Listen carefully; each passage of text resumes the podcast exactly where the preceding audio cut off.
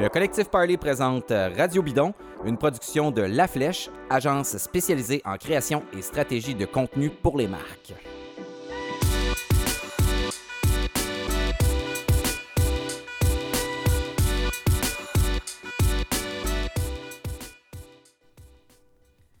Alors, bienvenue à Radio Bidon. Je m'appelle David Desjardins. On est à la fin août. La Vuelta euh, commence dans quelques jours. Euh, ici, on enregistre l'émission vendredi, donc euh, ça devrait être en ondes vendredi. Louis-Philippe, notre technicien, est-ce que ça va être en ondes aujourd'hui, vendredi? Pas de pression. Semble dire que oui. Donc, on va être en onde aujourd'hui. On, va être en, ligne aujourd'hui. Et donc, l'émission sera disponible quelques heures avant que la Vuelta commence. Je suis accompagné de mes habituels comparses Charles Ostigui et Simon Drouin. On va parler de cette course-là. On va parler de ce qui s'est passé il n'y a pas très longtemps aussi du côté des professionnels. Il y a eu quelques grosses courses importantes chez les hommes et chez les femmes. Et on va aussi parler d'enduro, euh, une discipline de plus en plus populaire et qui semble infecter, dans le bon sens euh, de l'expression, euh, la pratique des, gens en vélo de montagne en général. Donc, on, semble moins en moins s'orienter vers le cross-country ou même le trail, puis avoir des vélos de plus en plus gros. Le but étant de monter tout, tranquille, tout tranquillos en haut pour redescendre à plein régime dans des pistes assez exigeantes. On va en parler. Charles est un adepte, puis on va parler d'une série qui se déroule dans la région de Québec. Mais tout d'abord, on va parler d'actualité.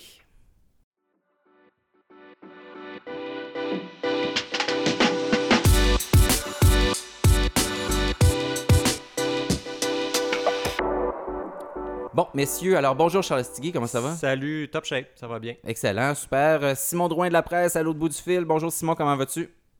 Ça va très bien, salut messieurs. Merci, merci de sortir de, tes vacances momentanément pour parler de, vélo avec nous. Simon, c'est euh, très apprécié. Alors, pendant, entre, euh, depuis le, dernier Radio Bidon, finalement, il s'est passé quand même quelques trucs. La dernière fois, on, s'est parlé de la fin du Tour de France. Euh, depuis, on a pris des vacances, on s'est reposé, mais pendant ce temps-là, les cyclistes professionnels, eux, ne se reposaient pas et elles ne se reposaient pas non plus.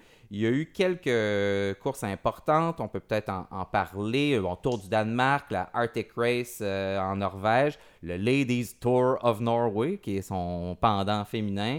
Euh, donc, peut-être euh, on peut faire le tour un peu de ces épreuves-là, puis assez rapidement avant de, parler d'enduro et de la Vuelta. Euh, Simon, toi, il y avait ce que tu as remarqué surtout, ben, entre autres, ben, la performance du goal. Je pense qu'il est terminé huitième au cumulatif du Tour du Danemark. C'est bien ça? Exact, oui. Le huitième au Tour du Danemark, juste auparavant, il finit treizième à la classique de Londres, le Prudential Ride London. Puis là, vient juste de terminer euh, quatrième du tour du Poitou-Charentes. Donc vraiment, euh, je trouve que c'est vraiment un beau, euh, une belle reprise, une deuxième moitié de saison pour Hugo Hull. On dirait que c'est on dirait qu'il sort de sa coquille un peu de, le voir. On, a souvent connu Hugo comme un comme un excellent équipier et tout dans les classiques. De, le voir obtenir des résultats comme ça, je pense que même huitième du Tour du Danemark par rapport à quatrième du Tour du Poitou du Charente, je pense que huitième du Tour du Danemark est encore plus impressionnant. Donc, je, trouve ça le fun de, pour lui, en fait, de, pouvoir un peu jouer sa carte.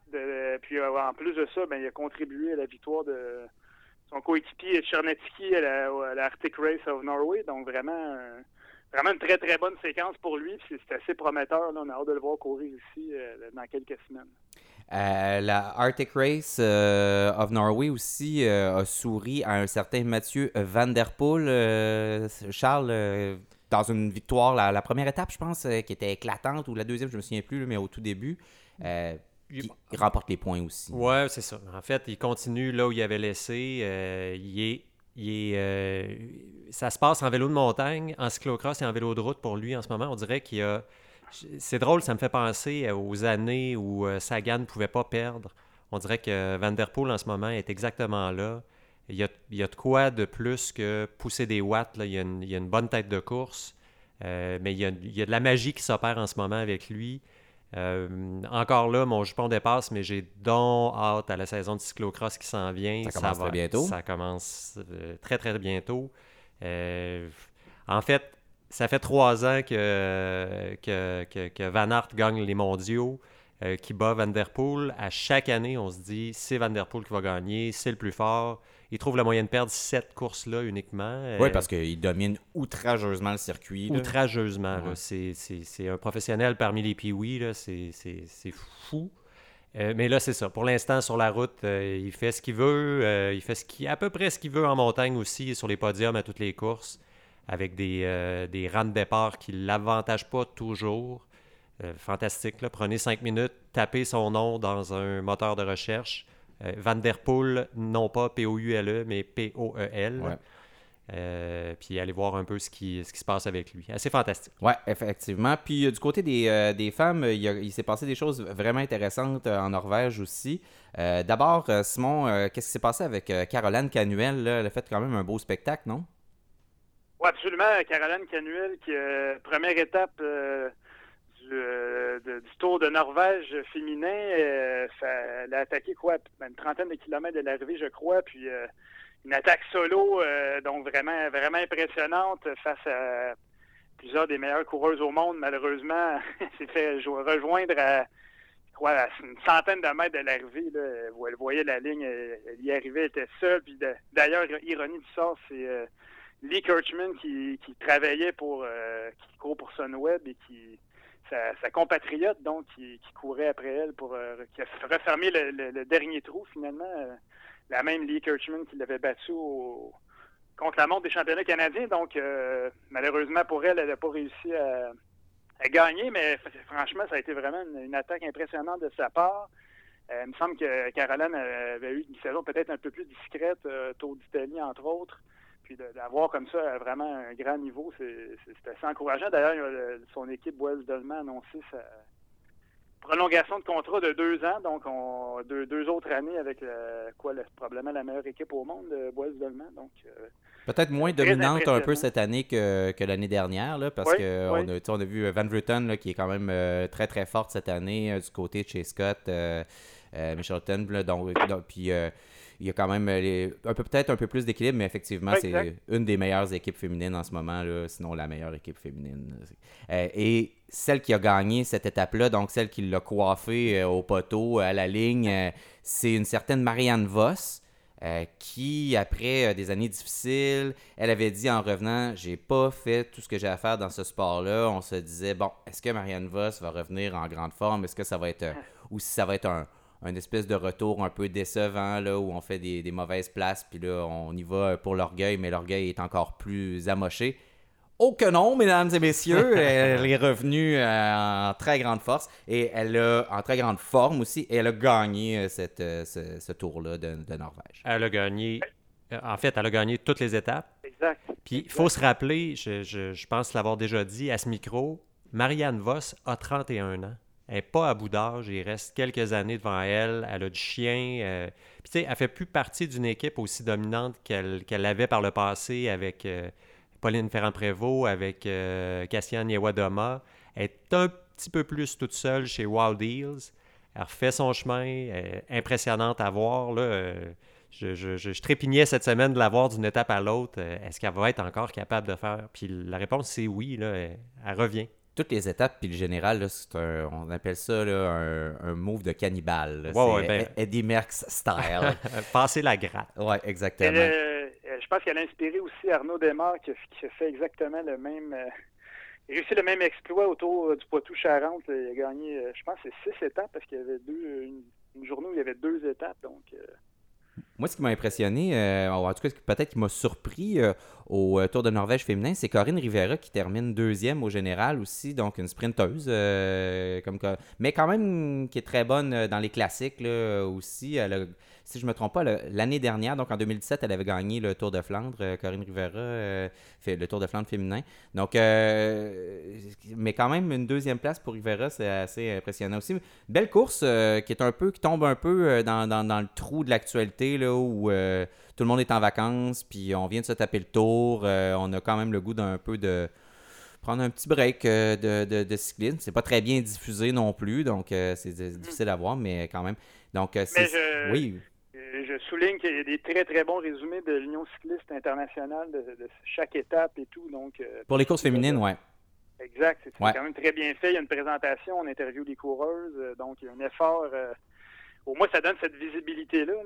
On, peut, on peut faire du rattrapage, puis c'est très bien fait. C'est Exact. Dans ces courses-là aussi qui sont un peu en marge, euh, grâce à l'Union cycliste internationale, probablement c'est plus facile de suivre les courses des dames de manière efficace que celle des hommes, même parfois, parce que où il faut trouver des, vidéos, puis c'est pas toujours évident. Donc effectivement, l'UCI, c'est très très bien fait. Et c'est euh, ce qui conclut euh, nos, nos, actus. On va avoir des brèves en fin d'émission pour quelques trucs, mais ça, ça conclut nos actus chez les cyclistes pro. On va parler dans quelques instants d'enduro.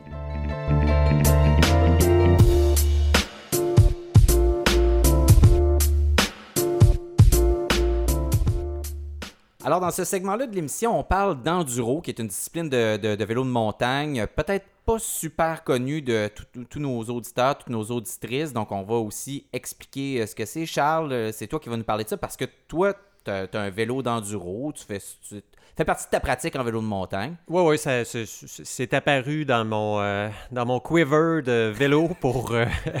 Ton carquois. Oui, voilà. dans le fond, pour apprendre à piloter un peu mieux. Euh, j'ai été attiré par l'enduro parce qu'il y a de toute évidence un buzz autour de ça. Et on a avec nous, au bout du fil, André Lecomte, euh, en direct du Mont-Lac-Vert, où se déroule en fin de semaine la septième de huit étapes du circuit euh, Wildside Enduro Marin. Salut André, comment ça se passe de ton côté? ça va super bien. On est en train de marquer les parcours pour l'événement de demain. Euh, en fait, non pas de demain, de dimanche. De dimanche, bon. les pratiques sont demain. Ça s'annonce bien. Est-ce que c'est une. En fait, on peut peut-être commencer par le début. Peux-tu nous expliquer un peu, pour le bénéfice de tout le monde, ce que c'est un enduro? Ben, en, fait, à la base, l'enduro, euh, nous, on le voit comme un format euh, amical. C'est. différents parcours situés dans, dans, la montagne qui, sont, qui sont séparés les uns des autres. Euh, avec des transitions. Puis euh, les, euh, les, participants doivent, doivent parcourir chacun des parcours dans l'ordre dont on les, on les établit. Puis les seules sections chronométrées sont les portions, en fait, du haut jusqu'au bas de la montagne. Donc la portion descente. Les portions montées qui sont nommées transitions sont pas sont pas au chrono. Mais il faut, euh, faut tout de même faire attention à la connotation de descente parce que ce pas des courses de descente. On utilise réellement les parcours que, que les gens utilisent normalement dans, dans une ride euh, normale. Qu'on pourrait peut-être appeler cross-country. Mais euh, c'est seulement que la portion descente qui est chronométrique. Fait faut, je, je mets l'emphase là-dessus parce que ça fait des fois, le mot descente peut faire peur à, des gens, puis ils pensent que l'enduro, euh, c'est une compétition de descente euh, avec plusieurs parcours, mais c'est pas nécessairement ça. Ça se fait, euh, ça peut. En fait, je t'entendais parler de ton, de ton vélo enduro tantôt.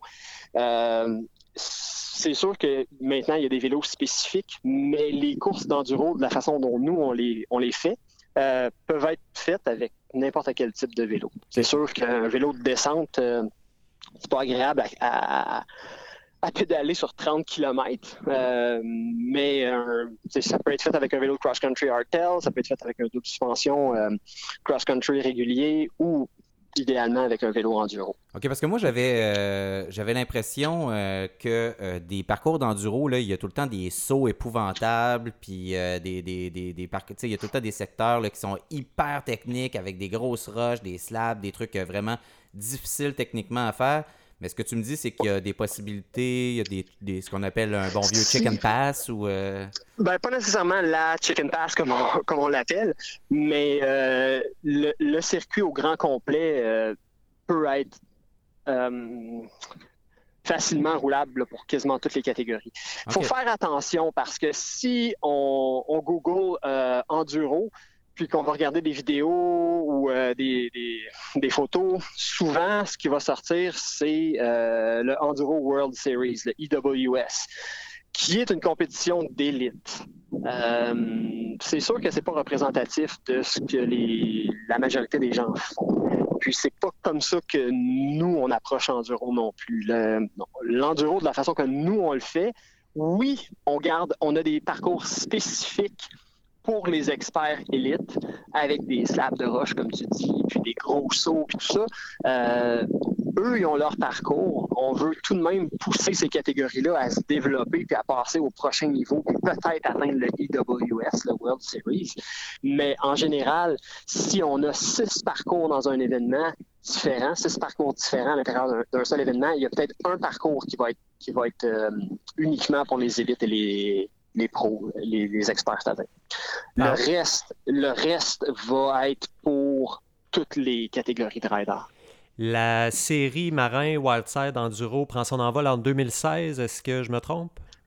2015, ça a été notre année de test. Ça a été la, première événement qu'on a fait euh, à Saint-Raymond. On faisait un test à ce moment-là, voir la viabilité de tout ça.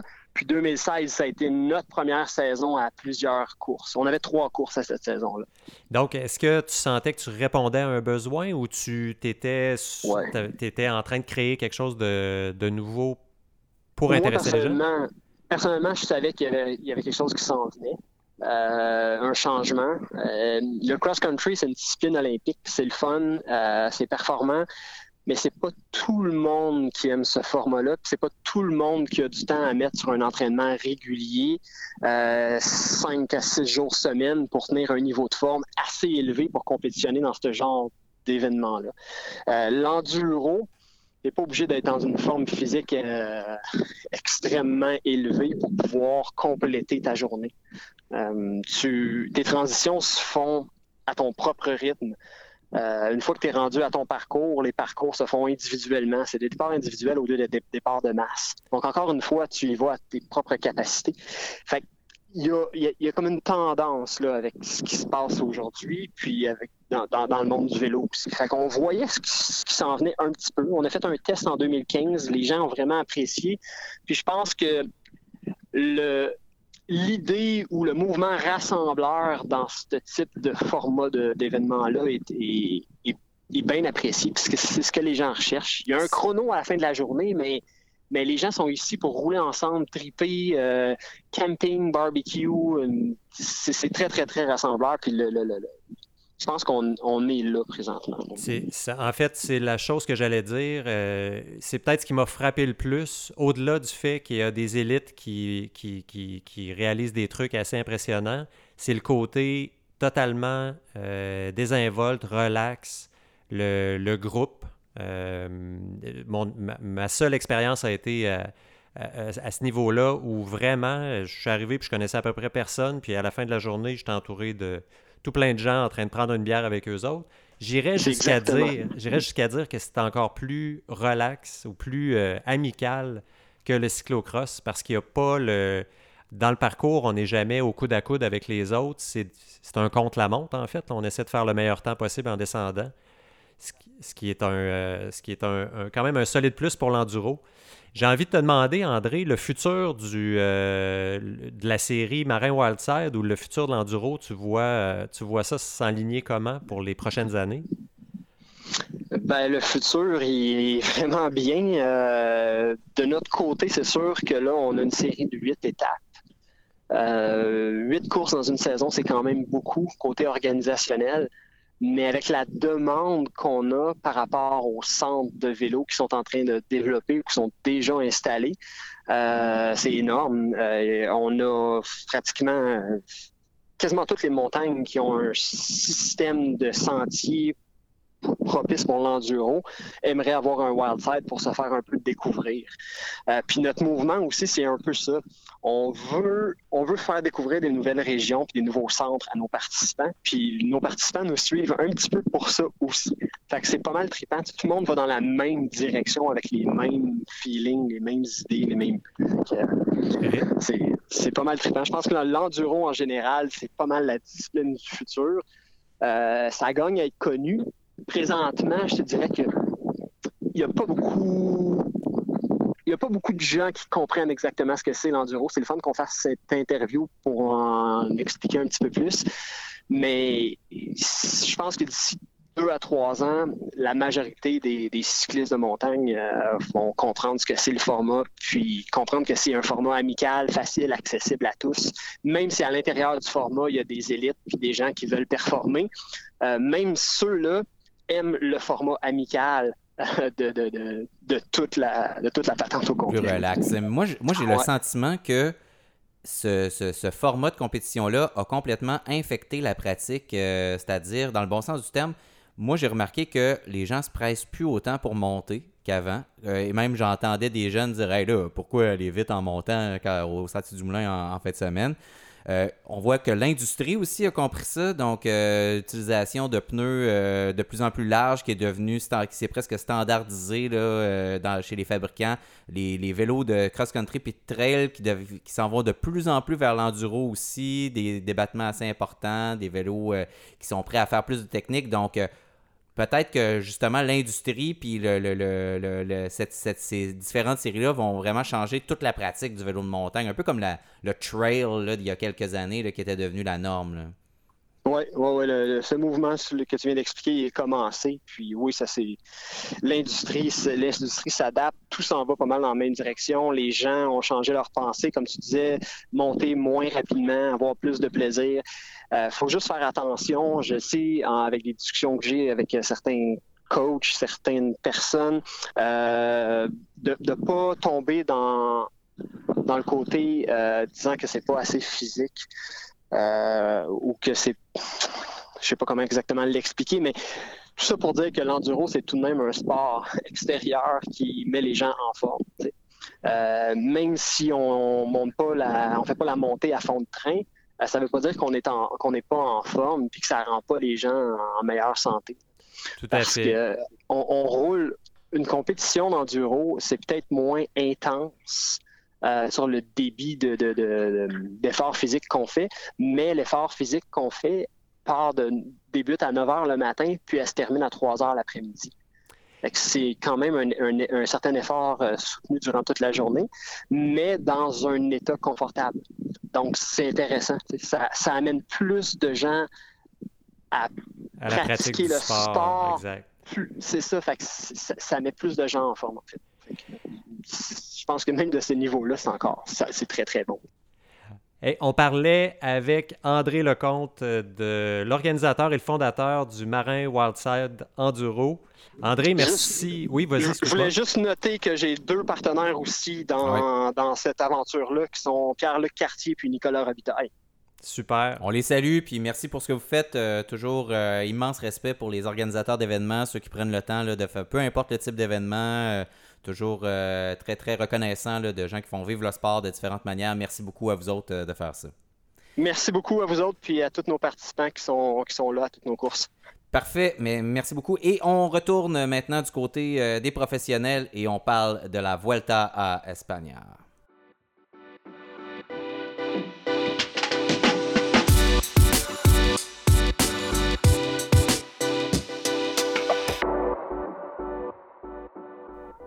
Dans quelques heures débute la Vuelta à Espagne. Euh, excusez mon accent espagnol. 2018, c'est le Tour d'Espagne, donc, et, euh, qui est un, moi, un de mes grands tours favoris. Euh, peut-être mon préféré parce que il est un peu en dehors du radar parce que ces organisateurs essaient des choses euh, peu orthodoxes qui sont souvent ensuite reprises par d'autres grands tours, comme des étapes très courtes euh, ou euh, des choses un peu. ou des fois, il y a des montées complètement capotées, comme l'Angliru, qui n'est pas là cette année, mais qui est une montée vraiment brutale.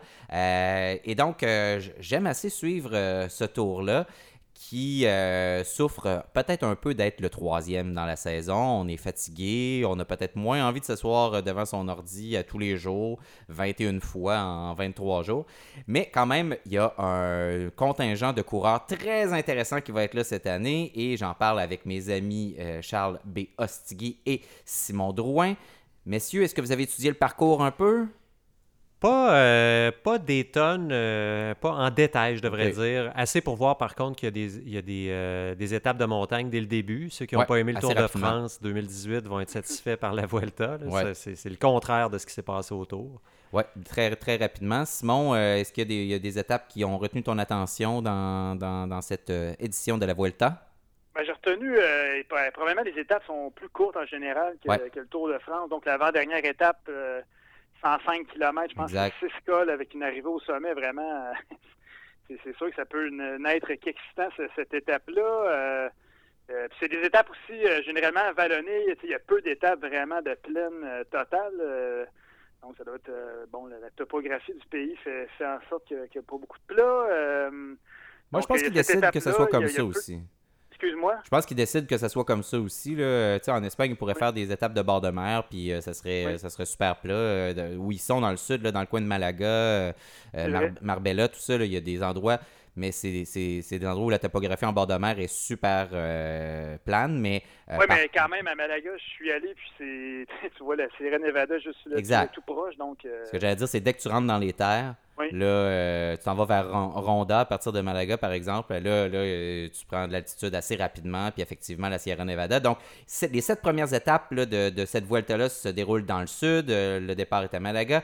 À la huitième étape, on se déplace un peu vers le, plateau de Ciudad Real, qui est une des, des étapes assez plates d'ailleurs, 195 km plutôt flat. Et ensuite, les épreuves, euh, les étapes 9, 10, 11, 12, on fait des bonds là, euh, de quelques kilomètres toujours vers le nord-ouest, puis on se déplace presque à la frontière avec le Portugal, euh, sur le bord de, l'Atlantique.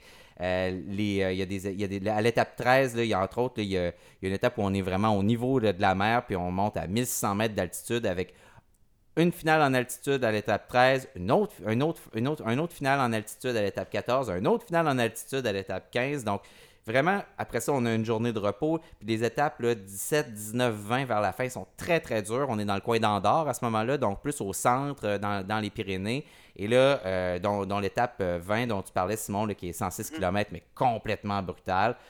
donc, c'est encore un parcours excitant pour, pour la Vuelta, très vallonné, vraiment le fun en fait, non seulement excitant pour le parcours, mais parce que le mélange de, de, coureurs présents est assez imprévisible. On sait pas. je sais qu'on va se prêter au jeu des prévisions tantôt, là, mais ça risque, ça risque d'être complexe. Ça va être compliqué. Il y a beaucoup de très bons noms. Oui, qu'est-ce que tu allais dire, Simon? Juste pour terminer sur le parcours, euh, je crois que c'est 8 ou 9 arrivés au sommet. Euh, ouais au Tour de France, c'était quoi, euh, trois ou quatre? Euh, donc, c'est vraiment, euh, vraiment un tour pour grimpeurs. C'est toujours, puis moi, on va le donner à la Vuelta, ils font toujours des trucs spectaculaires. ils savent qu'on est dans une période où c'est peut-être pas super excitant, où l'intérêt des, fans n'est peut-être pas là non plus. Il y a des, Grands Prix cyclistes de Québec et Montréal qui sont des, tours, des, courses World Tour qui se déroulent en même temps aussi. Donc, il y a tout ça. Alors, ils s'arrangent pour donner un vraiment bon spectacle. Et il y a des étapes qui sont devenues des étapes d'anthologie dans les dernières années, puis comme je disais, qui ont servi de modèle. Donc, je pense qu'on en a encore quelques-unes dans, ça. Beaucoup d'étapes de, baroudeurs aussi. On va voir euh, des gens gagner des étapes. Tu sais, des, gens comme Steve Cummings qui ont une mauvaise saison qu'on pourrait voir là, tu sais, euh, ressortir. Un, Tige Benoît aussi qu'on pourrait mm-hmm. voir euh, qui, qui va être là. Mais parmi ceux qui veulent accéder à la première marche du podium euh, à Madrid euh, pour la, fin de cette course. Euh, il y a, on peut dire, ceux pour lesquels, comme dirait Marc Arcan, c'est le tour de la rédemption. donc, il y a les, ceux qui sont tombés ou qui ont connu un moins bon Tour de France. On pense à Nibali, Porté, Harou, Pinot, Quintana, Simon Yates, Uran, Molema, Zacharine, Kruijswijk. Donc, ils sont tous là. Hein, ils sont tous là pour cette Vuelta-là. Il y en a pour qui ça pourrait être le moment de la révélation. Je pense entre autres à, Michel Kwiatkowski, qui est le, leader désigné de la Sky, qui est très fort. Qui est très fort, mais qui sort d'un Tour de France où il a dû se démener comme un un diable pour. Oui, euh, mais on voit que de, le, la Vuelta après le Tour de France, ça semble sourire à plusieurs coureurs. Ben, ça a été le cas euh, à, de, de, de, voyons. Euh... Froome? Ah oui, merci euh, de Chris Froome. Je, je l'ai déjà effacé. Ah oui, de, l'histoire sélectif. Oui, je l'ai effacé de l'histoire cycliste avant que l'histoire du cyclisme ne le fasse. Mais. et donc. attention, attention. Ben ouais, ben là, je sais pas. On sait pas ce qui va arriver. Mais euh, ceci étant dit, il y, a, beaucoup de gens là, qui sont là, dont je parle, euh, Michel Kwiatkowski, mais on pourrait voir, il y a un Miguel Angel, alias Superman Lopez, qui est là aussi, qu'on pourrait voir briller. Euh, je pense à Wilco Kelderman aussi, qui est là, qui pourrait connaître un beau moment. Louis Menkes de Dimension Data, qui l'année dernière avait connu quand même des beaux moments, qui, est, qui est là aussi, un bon grimpeur. Donc, est-ce que, est que quelqu'un va se risquer à dire que Richie Port va se rendre jusqu'au bout de, de, la Vuelta? C'est la question qui me reste. Qui vient de signer avec Trek Sagafredo, d'ailleurs, Richie Port, pour l'année prochaine. Alors, ben, J'étais un peu préoccupé parce que j'ai, euh, avant d'aller au lit hier soir, j'ai lu qu'il y avait une, quoi, une gastro ou quelque chose comme ça. Je trouvais que c'était pas, très, euh, pas très encourageant pour Richie Port qui, qui, est toujours malchanceux et tout. Donc, moi, euh, j'hésitais, puis quand, quand j'ai lu ça, j'ai dit non, là, j'ai, non, je peux pas me commettre avec Richie Port, j'y crois pas. change d'équipe, non, Richie Porte ne gagnera pas la Vuelta, c'est ma première prédiction. Est-ce qu'on est déçu que euh, EF Education First, avec, euh, puis là, je ne dirai pas le nom de l'équipe au complet parce que ça va me prendre jusqu'à la, fin de la semaine, euh, est-ce qu'on est déçu que, que, EF Education First ait choisi Rigoberto Urán comme leader plutôt que Mike Woods qui a connu une Vuelta extraordinaire l'année dernière? Est-ce que c'est un peu injuste ou c'est normal? Ah. Ben, je pense pas, je pense que c'est normal. Ouran s'est préparé pour le Tour de France, malheureusement. des blessures, a dû abandonner. Donc, euh, avec un coureur de cette trempe-là, euh, c'est difficile de, passer à côté. Là. Euh, je sais pas, il y a combien de podiums dans les grands tours, il y en a plusieurs. Donc, moi, je pense que c'est sûr que. Puis Michael Wood, ça ne l'empêche pas de, connaître une grande Vuelta aussi. Lui-même, il dit bon, il va travailler pour Ouran, mais pourquoi pas. Des étapes sait-on jamais des étapes exactement? Moi, je pense que, franchement, je pensais à ça, je réfléchissais à ça et je pense que c'est plus un coureur qui peut peut-être viser des, étapes plutôt que de dire, euh, tu sais, Michael Woods, peux-tu vraiment finir dans un top 3 d'un grand tour euh, à l'âge qu'il a, puis avec le peu d'expérience qu'il a, je, J'en doute, mais je pense que c'est un gars qui peut gagner des étapes, euh, passer tout près au Giro, deuxième Liège-Bastogne-Liège. Donc, non, je pense que peut-être c'est peut-être une occasion pour lui justement de effectivement de gagner une étape euh, cette année. Moi, j'ai l'impression, au contraire, qu'ils vont nous faire, euh, je vais exagérer un peu en disant un Froome Thomas, là, où, euh, où, Thomas était là pour aider Froome jusqu'à la toute fin, où il visait pas nécessairement des étapes. Finalement, on connaît l'histoire de la façon qu'elle s'est déroulée, mais si Ouran peut avoir quelqu'un qui est avec lui dans le dernier groupe des 5, 6, 7, 8 coureurs dans les, dans les finishes en montée, ce que Woods est capable de faire, sans nécessairement gagner d'étape, mais il peut rester très très proche dans le cumulatif, pourquoi pas? Il n'y a pas beaucoup de contre-la-montre. Les, les contre-la-montre sont plutôt courts, euh, ce qui est la faiblesse de, de, Woods dans un classement général. Euh, pourquoi pas? Pourquoi pas euh, top 10 même avec Ouran ah dans l'équipe? Ah, intéressant, ouais. Euh, ben, c'est surtout et aussi le, profil, euh, ça convient vraiment bien des, euh, des, côtes très à pic, qui pas nécessairement de long, long col. Donc, étape courte. Étape courte, donc ça va être peu de contre-la-montre, comme tu l'as mentionné. Donc, oui, écoute, moi, je pense que tout a gagné euh, dans, cette Vuelta-là. Et probablement, ah, ben, probablement, Wood se dit peut-être que Ouran, au tempérament un peu plus bouillant, si ça va pas à son goût, peut aussi bien tirer la plug euh, à mi-parcours et Woods redevient le, leader de l'équipe. Tout est possible. Tout est possible. Tout est possible. Et moi, je pense que, bon, on a éliminé Port. Je pense que personne euh, ici qui le voit comme même sur le podium de cette Vuelta-là. Charles non plus. Ah, ben, en fait, je me suis dit plutôt cette semaine, si je dis que Port ne gagnera pas, il va gagner. Ça fait que je, je m'abstiens. Je vote pas. OK. euh, faites pas ça à la maison à la prochaine élection, les, les jeunes. Euh, euh, allez voter. Allez voter. Moi, je pense que Nibali va gagner cette Vuelta-là. Je me commets. Il, a fait un. Le, le, Jusqu'à ce qu'il se casse une vertèbre euh, au Tour de France, il était paré pour foutre un bordel extraordinaire dans le classement général. Il est encore là, Vincenzo Di Bali, et il est sur cette Vuelta-là. Tantôt, je parlais un peu là, de, la Vuelta de la rédemption pour beaucoup de, ces coureurs-là. Euh, lui est là particulièrement pour ça. on le sent, il va gagner cette course-là. Il est en grande forme. Euh, c'est drôle, Nibali, dans le début du Tour de France, me faisait penser à Dumoulin par sa régularité, mais avec du punch. Exact. Quand ça, quand ça kick, euh, Nibali est capable de, de, de, de pousser. Oui, il revient pas avec le treuil comme, euh, comme Dumoulin, dont on a l'impression qu'il lance un grappin en avant, là, puis il revient tranquillement en tournant le treuil vers les autres. La seule inquiétude avec Nibali, c'est la blessure qu'il a subie au Tour de France. Est-ce qu'il est pleinement remis? On parie, on pense que oui, lui dit que non, euh, à voir, mais... Bluff. Oui, oui, tout à fait. Il n'a pas, couru, pas couru non plus.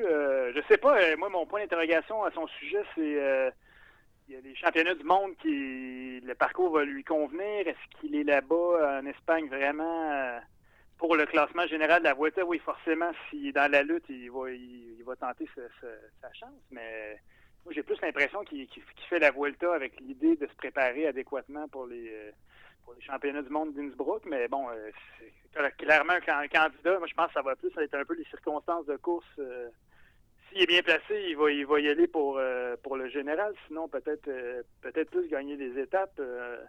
donc, moi, il y a ce point d'interrogation. là, ne pas l'avoir vu courir, je me demande dans, quel état il va se présenter à Malaga samedi. Fabio Harou, qu'est-ce qu'on pense de Fabio Harou? Est-ce qu'il sauve sa saison, Fabio Harou, sur, sur la Vuelta à Espagne? Non. Non? non. C'est tout. J'ai absolument perdu confiance en Harou. Euh, va falloir que la confiance, ça se bâtit.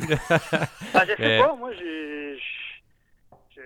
C'est très. Lui, c'est vraiment un gros point d'interrogation, effectivement. Il faut vraiment qu'il sauve sa saison. Euh, c'est quand même un coureur. Euh, c'est un coureur qui a gagné, donc je pense que physiquement, il a, montré qu'il était capable de, de, gagner ce genre de course-là les parcours et tout, c'est un pur grimpeur. Euh, je, moi, je, lui souhaite. J'espère qu'il va, va, rebondir.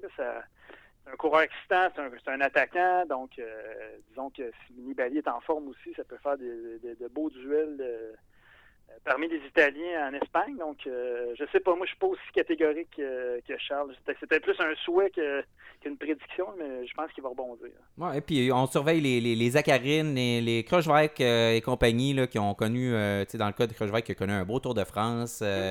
Donc, euh, on va regarder ça euh, de ce côté-là. Chez les, sprinteurs, peut-être rapidement, là, on passe en revue. Bon, il y a euh, Peter Sagan qui est là. bon, il dit qu'il se met en forme pour les mondiaux, mais Innsbruck, c'est pas vraiment un parcours. je pense que sa, séquence de, championnat du monde risque fort de s'arrêter là. c'est pas un parcours qui lui sourit du tout. Sinon, les autres sprinteurs, il y a Viviani qui est là. celui que j'aime détester aussi, qui est Nasser Bouani, qui sera d'ailleurs. Vous savez qu'à chaque fois que Nasser Boigny, je le dis toujours, remporte une étape, il y a quelque part dans le monde un chaton qui meurt. Il en a gagné quelques-unes euh, récemment et donc déplore donc euh, la, perte de quelques chatons dans les dernières semaines. Euh, qui, il n'y a pas beaucoup de sprint sur, sur cette Vuelta-là, quelques-uns. Ah, il y avait quand même, je disais qu'il y en avait quand même 7-8. ouais. avec, il faut monter, donc Sagan, ça devait vraiment ça devait vraiment lui sourire, ce, genre de profil-là, avec des côtes avant les, arrivées plus plates. Donc, euh, Mais on peut imaginer aussi des échappées qui se rendent au bout dans ces épreuves-là. C'est pour ça que. Ouais. Euh, ben, écoute, on peut imaginer que Sagan soit dans ces échappées-là aussi. Euh, évidemment, il est capable de tout faire. donc, oui, ben, lui avec Viviani, là, deux. c'est Viviani, une saison extraordinaire. Donc, ça va être intéressant de voir ce duel-là pour les sprints. Je, me suis questionné à savoir qu'est-ce que Sagan fait à la Vuelta pour aller ramasser le jersey des points, on s'entend. Mais durant toute la saison, il sort du Tour de France où il était de toute évidence brûlé, vidé complètement. Ben, et blessé aussi. Et blessé aussi. Euh, je sais pas, hein, Sagan a euh, puis, tu sais, avec sa participation aux derniers Olympiques en vélo de montagne, j'ai l'impression qu'il va vouloir aller chercher autre chose, montrer qu'il est capable de faire autre chose que ce qu'il est capable de faire en ce moment ou ce qu'il montre. Est-ce qu'il est en train, sans se convertir en grimpeur, d'aller euh, chercher de l'expérience de course euh, gagner des trucs en montée. Euh, il ne gagnera pas Innsbruck, ça, me, semble une évidence. Mais... Es-tu en train de dire que Sagan s'essaiera au classement général de la Vuelta? Non, je ne suis pas en train de dire ça, mais je suis en train de dire que 2019, peut-être que ce ne sera pas une année de sprint autant pour Sagan. C'est ça qu'il est en train de préparer parce qu'il veut montrer qu'il est, un, cycliste, euh, probablement le cycliste le plus polyvalent ever. Regarde, on est dans une boule de cristal complètement floue. On s'amuse. Il y a des belles étapes à aller gagner. Euh, je pense quand même qu'il veut, euh, il veut, aller à Innsbruck, puis il veut se préparer adéquatement. Il veut, veut pas avoir l'air fou là-bas. Donc, euh, ce gars-là, on ne sait jamais. je pense vraiment que c'est dans, sa tête d'aller se préparer pour, le, pour les championnats du monde du mieux qu'il pouvait. Puis évidemment, c'était la, la Vuelta aussi. Ça, ça joue un grand rôle dans le dans la composition des équipes, les nombreux grimpeurs et tout qui veulent aller se préparer pour les, pour les championnats du monde. Hein. donc, ça fait vraiment les deux lui ont souri à Sagan. Hein. Il, a, gagné les championnats du monde après avoir fait la Vuelta. Euh, je pense que c'était l'année de Richmond qu'il avait fait la Vuelta. Puis il a, gagné ses deux autres après avoir fait euh, que les Grands Prix de Québec et Montréal, si mm. je ne me trompe pas. Donc, euh, pour, pour, lui, les deux ont souri. Donc, puis on voit maintenant que pendant plusieurs années, là, les gagnants de des championnats du monde étaient majoritairement issus de la Vuelta. C'est plus vrai maintenant. C'est, euh, les Grands Prix cyclistes de Québec et Montréal sont d'excellentes préparations pour, euh, pour les coureurs. Et d'ailleurs, C'est pourquoi j'en parle, c'est parce que notre prochaine émission de Radio Bidon sera enregistrée depuis le Château Frontenac euh, quelques jours avant euh, les Grands Prix de, de Québec et, et Montréal. Et normalement, notre ami Simon Drouin ne devrait pas être à l'autre bout du fil, mais Non, euh, il, non- aura traversé euh, l'autoroute 20, euh, aura franchi euh, la barrière de l'autoroute 20 pour pouvoir venir nous voir et euh, peut-être faire un tour de, de bicycle comme on fait euh, souvent, Simon, quand tu es là. Elle est Et... passée sous la pluie. euh, Oui, sous la pluie l'année dernière. euh, et euh, donc, euh, mais évidemment, pour parler vélo avec nous. Quoi, euh, quoi qu'il faut que j'aille magasiner au Ikea, là, je sais pas s'il va rester des objets. Il restera rien. il restera rien et tu risques d'y passer la journée. donc, parce qu'il y a pas mal de monde, je suis passé devant hier. C'est encore l'émeute. Hey, J'ai juste un. un- un- voulais qu'on n'oublie pas Antoine Duchesne à la Oui, c'est Ça vrai. va être, ça va être. Moi, ça, ça ajoute toujours un élément intéressant. Bon, on a parlé de Michael Woods. euh, Antoine Duchesne aussi, avec son maillot de champion canadien, il s'en va là-bas avec. euh, Moi, je l'ai vu à la présentation d'équipe à, à Malaga en photo. là. C'est quand même beau. euh, Ouais. c'est- Groupama FDJ, bravo, bravo, bravo pour les jerseys nationaux. À toutes les fois, l'équipe, le, le- le- le champion français fait souvent partie de l'équipe. C'est simple, ils effacent les logos des commanditaires. Je trouve ça fantastique. Le, le, le kit d'Antoine Duchesne, euh, bravo, comme, comme, comme celui des, euh, des Français.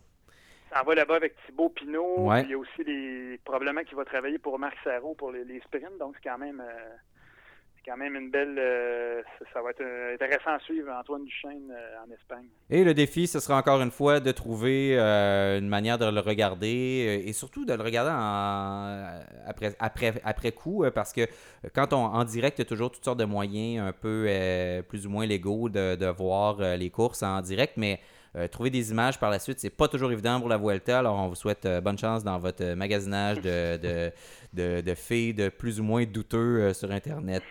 Et on va y aller immédiatement avec la fin de l'émission et les brèves.